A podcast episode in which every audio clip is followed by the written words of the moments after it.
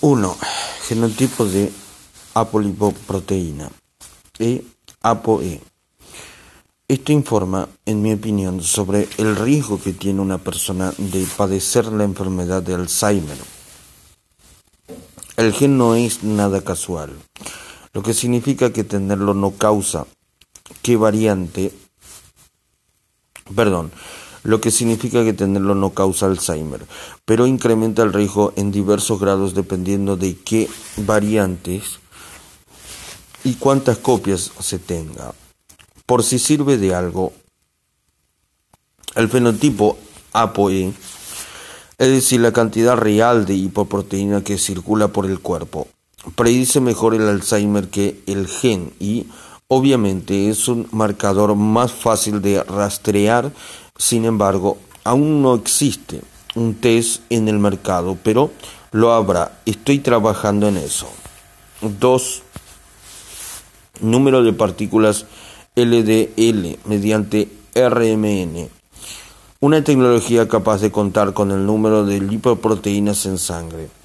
Este sistema cuenta todas las partículas LDL que son las partículas dominantes para el transporte del colesterol por todo el cuerpo, tanto para entrar y salir del corazón como para entrar y salir del hígado.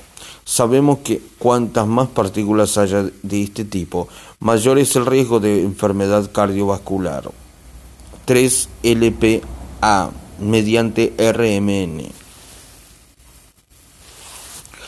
La lipoproteína guion A tal vez sea la partícula más heterogénica del cuerpo. Y aunque está incluida en la cantidad total de partículas LDL, quiero saber si alguien tiene una cantidad elevada de partículas LPA, porque eso por y en sí mismo con independencia del número total de partículas LDL, es un gran indicador de riesgo, es algo sobre lo que hay que actuar, pero lo hacemos de manera indirecta. En otras palabras, la dieta y los fenómenos no parecen tener ningún efecto en ese número. Así que apretamos más las tuercas en otras cosas. Casi el 10% de la gente ha heredado unos niveles elevados de LPA. Y eso es, sin ninguna duda, el riesgo más habitual de perdón, arteriosclerosis hereditaria. La mala noticia es que la mayoría de los médicos no realizan no realiza perdón, pruebas para detectarlo. La buena noticia es que saber que lo tienes puede salvarte la vida y dentro de tres o cuatro años habrá un medicamento de los llamados fármacos antisentido APO-A para tratarlo directamente. 4. Prueba de tolerancia a la glucosa oral. Para esta prueba hay que tomar un brebaje de glucosas y observar la respuesta a la insulina y la glucosa después de 60 y 120 minutos. El resultado después de una hora permite ver los primeros signos de avisos ante niveles elevados de glucosa o cualquier valor que perdón, cualquier valor por encima de 40 o 50 en, en insulina que puede deberse a hiperinsulinemia, perdón, que puede deberse a hipersulinemia, un indicador de problemas metabólicos.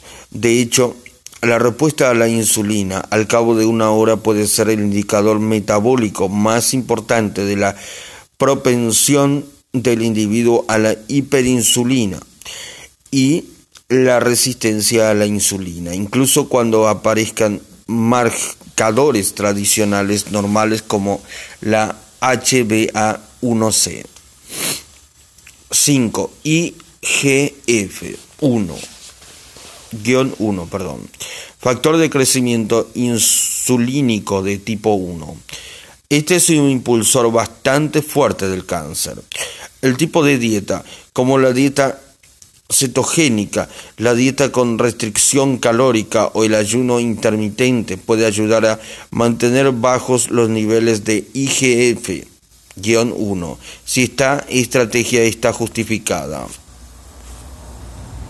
Señales de alertas en la cetosis. La dieta ceto funciona bien con mucha gente, pero no es perfecta para todo el mundo. Tampoco está claro por qué a algunas personas les va bien durante largos periodos de tiempo, mientras que otras parecen eh, sacar el máximo beneficio cuando la alternan. Si aumentan algunos marcadores como la proteína C reactiva, el ácido úrico, la homocisteína perdón, y el número de partículas LDL, es probable que la dieta no esté funcionando como debe en esa persona y que haya que modificarla o suprimirla. Algunos pacientes que sufren incrementos significativos en el número de partículas LDL con dieta ceto pueden,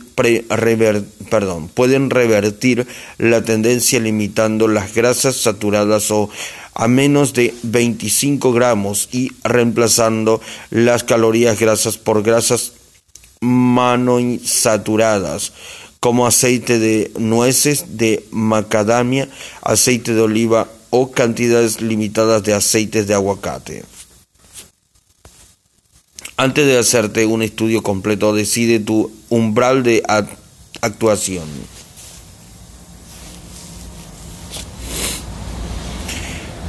Es poco probable que te realices un estudio completo es poco probable que te realices un estudio completo y que todo salga normal. Así que no te hagas ninguna prueba si no te crees capaz de aceptar la incertidumbre que deriva de la necesidad de tomar decisiones. O no, antes para información, perdón, antes una informa, perdón, Así que no te hagas ninguna prueba si no crees capaz de aceptar la incertidumbre de que deriva de la necesidad de tomar decisiones o no ante una información incompleta y a veces incompatible.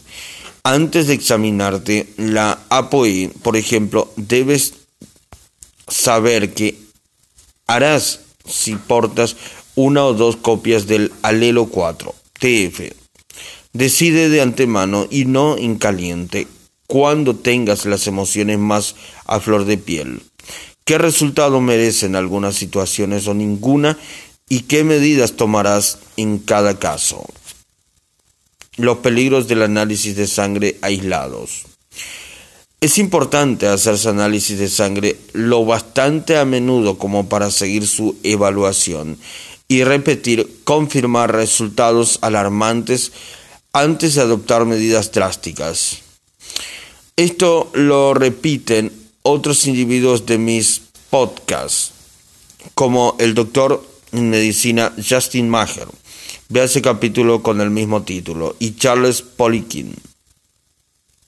Ve ese capítulo con el mismo título. En 2005 atreves, atravesé, perdón, en 2005 atravesé a nado la distancia entre la isla Catalina y Los Ángeles y pedí a mi amigo Mark Lewis que me sacara sangre unos 10 minutos antes de meterme en el agua en la isla Catalina y luego 10 minutos después de salir del agua en Los Ángeles, 10 horas y media más tarde.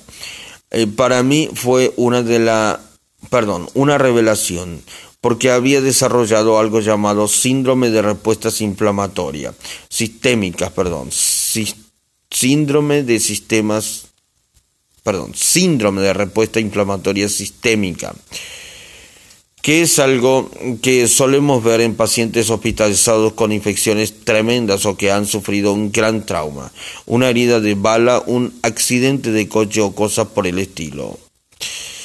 Las plaquetas habían subido desde niveles normales hasta seis veces por encima de los normales.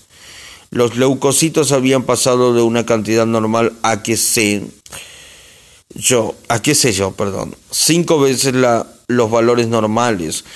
Mi sangre había experimentado todos esos cambios descomunales, así que apenas me diferenciaba de alguien que acabara de recibir un tiro. Siempre dudo si tratar a un paciente a partir de una sola análisis, analítica, perdón, por muy mala pinta que tenga.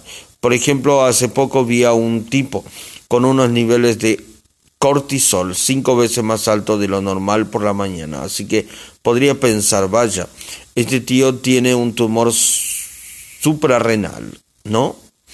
Sin embargo, unas cuantas preguntas de seguimiento me revelaron que a las 3 de la madrugada de aquel día, unas horas antes de aquella extracción de sangre, había estallado el calentador de agua en la casa del hombre. Los niveles normales de cortisol por la mañana cuentan con que el individuo haya dormido bien toda la noche. Aquel había tenido que achicar agua de su casa. Cuatro balas que debes esquivar. Si tienes más de 40 años, no fumas, tienes entre un 70 y un 80% de probabilidad de morir de una de estas cuatro enfermedades, infección cardíaca, cardiovascular, cáncer o enfermedad neurodegenerativa. La longevidad depende de realidad de dos aspectos. El primero es retrasar la muerte por lo máximo posible, retrasando la aparición de alguna enfermedad crónica, la cuatro grandes de arriba. A esto lo llamamos juego de defensivo.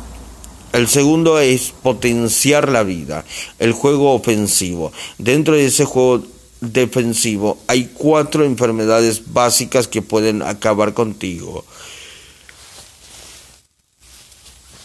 En otras palabras, si tienes 40 años y te preocupa esto, lo más probable es que no mueras en un accidente de coche o por un homicidio, porque quedas fuera de esa estadística demográfica y tienes menos probabilidad aún de morir de X, Y y Z. Resulta